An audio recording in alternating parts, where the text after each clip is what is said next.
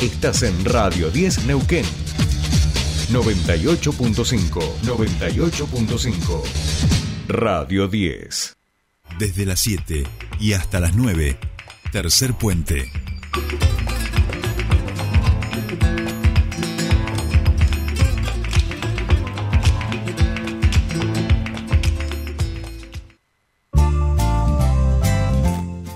Bien, continuamos con más Tercer Puente, 17 minutos, ya pasaron de las 8 de la mañana. Eh, ¿Cómo se va pasando? Es una cosa de Eh, loco. a- así es, así es. Bueno, eh, vamos a meternos aquí en nuestra ciudad. En primer lugar, vamos a ir con algo bien, bien que tiene que ver con la actualidad y con los últimos hechos que estuvieron pasando en nuestra ciudad y tiene que ver con la seguridad. Eh, habíamos dado a conocer hace un tiempito atrás también algunos hechos delictivos que denunciaban los comerciantes, eh, las y los comerciantes de la ciudad, eh, donde o habría una especie de descontrol o la de inseguridad, falta de control de parte de las fuerzas de seguridad. Bueno, ¿cuáles son aquellas problemáticas que hoy se están, se están detectando y por eso nosotros queremos reflexionar sobre esto y luego también seguramente sobre algunas medidas nacionales que atañen a los comerciantes de la ciudad eh, y por eso estamos en comunicación con el presidente de ACIPAN. Hablamos de Daniel González, a quien saludamos y le damos buenos días. Bienvenido a Tercer Puente. Jordi y Sole te saludan. Buenos días, eh, Sole, Jordi eh, y audiencia. Gracias por. Daniel. Bueno, muchísimas gracias, como siempre, por, por atendernos. Y ahí decíamos, ¿no? Eh, bueno, ayer lamentábamos nuevamente otro hecho de inseguridad que eh, mantiene hoy a una persona que, que está eh, con, un complicado estado de salud. Eh, y esto no, no es nuevo y, y a uno le da la sensación de que como que va acrecentándose día a día. Uno no quiere llamar a, a la mala noticia ni generar esa situación de pánico, pero la realidad es que los hechos hoy ocurren, ¿no? Sí, nosotros venimos con una preocupación muy grande con temas de, de seguridad de hace tiempo. Por eso hemos entablado reuniones con la, este, la Secretaría de Seguridad y también este, con jefes policiales. Eh, y bueno, estábamos eh, bastante conformes hace un tiempito porque se había creado un sistema que interesante, por lo menos en una de las comisarías, que nosotros pedíamos que se trasladara al resto también, y estaba relacionado con grupos de WhatsApp que unían a, en este caso, a, comerciantes del centro, alrededor de 1.100 comerciantes en cuatro grupos de WhatsApp, y que hace que te haya toda una red que está administrada por la policía y que cualquier este, sospecha o acto de inseguridad era tra- es transmitido y automáticamente se teje toda una, una red para eh, solucionarlo. Y bueno, tenemos unos cuantos ejemplos con capturas de pantalla de, de algún tipo de, de hecho que se produce en un comercio, se hace la denuncia, los vecinos colaboran, viene el, el- el móvil policial, o sea que eso durante el día más o menos estaba funcionando. El problema es que una vez que cierran los comercios, después de las 18, de las 20, eh, Ujú. ya la, eh, la técnica tiene que cambiar, porque ya, bueno, los grupos de WhatsApp no funcionan porque nadie está en su comercio. Claro. Entonces ahí es donde se están produciendo en forma eh, nocturna, eh, rompen vidrieras y, este, y han, este, producido este, robos en, en muchos comercios. Y sí, es muy preocupante, así que este, nos reunimos hace unos, unas dos semanas de nuevo con la Secretaria de Seguridad y le pedíamos que se refuerce todo lo que es vigilancia nocturna. Y yo he dado alguna vuelta y hay un poco, yo veo que hay más presencia policial, pero no sé si es suficiente tampoco. No soy especialista en seguridad, cuál es la solución, pero este sí, no hay duda que hace falta este, mucha más presencia en forma nocturna. Bien, bien, bien.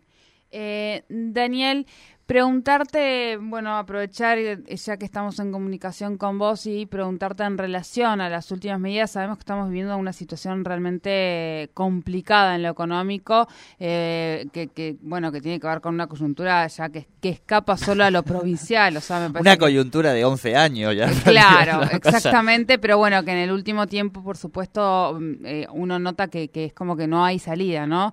Y en ese sentido, el gobierno nacional ha planteado algunas medidas eh, que no sabemos a quién ayuda, si ayuda a los comerciantes, si ayuda a la gente que realmente no está llegando y eso tal vez se nota en, cuanto a la actividad comercial y hablo de, por ejemplo, el congelamiento de precios, eh, que llega además un poco tardío, cuando ya venimos con una inflación eh, que viene reventando, que escuchamos y esto por ahí, no sé si, si vos tuviste la oportunidad de escucharlo y me gustaría saber cuál es tu reflexión al respecto. Mendiguren decía eh, en su momento cuando estábamos en medio de la crisis, en la renuncia de los diferentes ministros, eh, se, establecieron desde, desde las empresas, desde los comerciantes, se establecieron ciertas medidas por el temor de todo lo que uno veía que iba a ocurrir. Finalmente el escenario no fue tan catastrófico, las medidas continuaron y obviamente eh, muchos sectores quedaron golpeados y obviamente ayuda a que la inflación explote. Bueno, ¿cuál es tu mirada en relación a todas estas cuestiones que hoy se están barajando en lo nacional y que por supuesto cada provincia se va llevando su eco más o menos en, más en, perdón en menor o mayor medida no como aportó desde desde el fondo Jordi coincido. Hace, hace mucho tiempo que, venimos con estos problemas que ya son este, eh, cosas eh, este, corriente en, nuestra en la economía en nuestro país. Pero que lamentablemente te trae la consecuencia más grave de esto son los índices de pobreza y la, la baja del poder adquisitivo del salario y entonces este, realmente es muy muy preocupante. Y yo te soy sincero yo creo que hacen falta reformas estructurales. No, está mal que se tomen algunas medidas puntuales pero por tres meses más no como esto de los precios justos. Eh, que, que no han dado no han dado resultados y en eso tenemos que ser eh, realistas. Acá este, eh, hay, hay un problema estructural en la economía que nos pasa en la economía hogareña. Nosotros hay que hay que incrementar eh, los ingresos, hay que aumentar las exportaciones. Eh, de alguna forma nosotros, vos fíjate, las medidas políticas a veces cómo cómo afectan. el hecho de que no estuviera un, gasoducto que hace años que viene proyectado nos ha hecho gastar entre cinco mil y seis mil millones de dólares, que qué bien le hubiera venido a la economía para importar insumos las causas estas de, la inflación son múltiples, no hay duda, ¿no es cierto? Se habla solamente de lo que es el déficit fiscal, pero lo que es la balanza de pagos, el tema de la, el tema de la, eh, del valor del dólar para los insumos. Eh, es cierto lo que dijiste en algún momento, Sole, también. algunos empresarios que son los generadores de precios se anticiparon una posible devaluación y los precios una vez que se suben difícilmente se bajan. Entonces, si uno dice la, eh, uno dice cuál es es una causa y no es multicausal la, inflación. Eh, lo que tenemos que ver eso es la consecuencia que tiene, que cada vez hay más eh, pobreza, este, más indigencia y realmente me parece que en ese sentido hay que encarar soluciones estructurales que no, no, no sean solamente parches. Eh, creo que este, con la asunción de masa más o menos él ha, intentado de corregir un poco este el rumbo, pero realmente venimos mal. Mm. Este, así que ya te digo, no, yo no lo, no lo atribuyo a una sola causa. Hay eh, múltiples y entre ellas está la especulación, no hay duda. Claro, claro. Estamos hablando con Daniel González, titular de, de, ACIPAN, a propósito de estas nuevas medidas por parte del Gobierno Nacional en relación a la contención de la inflación y también de estos casos de inseguridad que estamos viviendo en los centros capitalinos, este, los comercios y también los ciudadanos y ciudadanas. Daniel, pensaba justamente, eh, digo, estaba, estoy, no, no, estoy tan coyuntural como, como Sol y vos, digo, estaba como más reflexivo en, en lo general. Y pensaba justamente en eso, ¿no? En, un gobierno que va a terminar su, su, tercer año con, este, bueno, la pandemia, con la, la guerra, digamos, con todas estas tensiones que, vivimos, pero que en cualquier caso, digo, van a ser eh, de tres años, van a ser dos con crecimiento y uno con eh, recesión, que fue el primero de la pandemia. Pensaban que el gobierno anterior, de cuatro años sin pandemia, sin guerra y demás, tuvimos de cuatro, tres de recesión y uno de, crecimiento. Hoy pareciera, como vos no mencionabas, que el gasoducto en particular para Neuquén, pero para el país en general, va a poder a colaborar en esta, en, el déficit, digamos, o en el problema de restricción externa que, siempre arrastramos estructuralmente como país. ¿Vos crees que si se resuelve esa situación de la restricción externa, eh, es uno de los puntos principales para que se pueda, digo, equilibrar un poco, normalizar un poco la, la economía del país? Eh, Jordi, más allá de consideraciones políticas que a mí como Sí, presidente sí. de una entidad que, que, No, que no. nuclea a gente de todos los colores políticos, yo sinceramente creo que trato de ser pragmático, realista Sí, y ver los resultados, ¿no es cierto? Yo, hay una cosa que es real, a mí me preocupan los índices de pobreza, o sea, yo creo que el- el- eh, el- la principal de- deuda que tiene este, hoy eh, el gobierno y la sociedad en general es este, que hayamos llegado a, este, a estos niveles de índice de pobreza. Eh, creo, como te decía antes, que lo- el tema de la solución es, este, es macroeconómica, no, no hay duda. Eh, este, por supuesto que no se hace fácil, también reconozco que hubo una pandemia, que eso afectó a todo el mundo, hay inflación en el mundo que antes no había. Eh, por otro lado, también este, después este, eh, de, la, de la pandemia vino el tema este, de la guerra.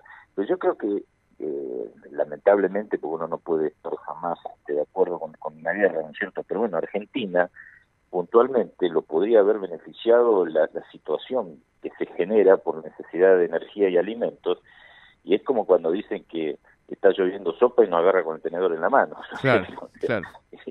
Entonces, eh, eso es lo que yo critico en cuanto a que no, no se van dando las condiciones para que con la, los recursos que tenemos, un país tan rico en recursos, nosotros no podamos este, aprovecharlo y que por el contrario estemos importando gas cuando nosotros acá en Neuquén nos está sobrando y, no tenemos cómo, cómo transportarlo, ¿no es cierto? Entonces, ese tipo de cosas son las que uno eh, cree que, falla la política en general, más allá de, de este gobierno, el anterior o cual fuere. Por eso me tomo lo que vos dijiste, hace ya muchos años que venimos con con este con estos problemas similares, ¿no es cierto? Entonces me parece que es hora de, de hacer, sí tomar medidas puntuales para para que realmente eh, eh, en, en la coyuntura se pueda solucionar el tema de la pobreza y la indigencia, pero me parece que hay que ir pensando en soluciones estructurales que eh, aprovechen los recursos que tenemos y que generen una una este, eh, una economía más más grande para una torta más grande que, que pueda que pueda ser repartida. Repartirse más, claro, claro, claro. Bueno, Daniel, eh, como siempre, te agradecemos mucho este contacto con Tercer Puente. Gracias a ustedes, Jordi Solé.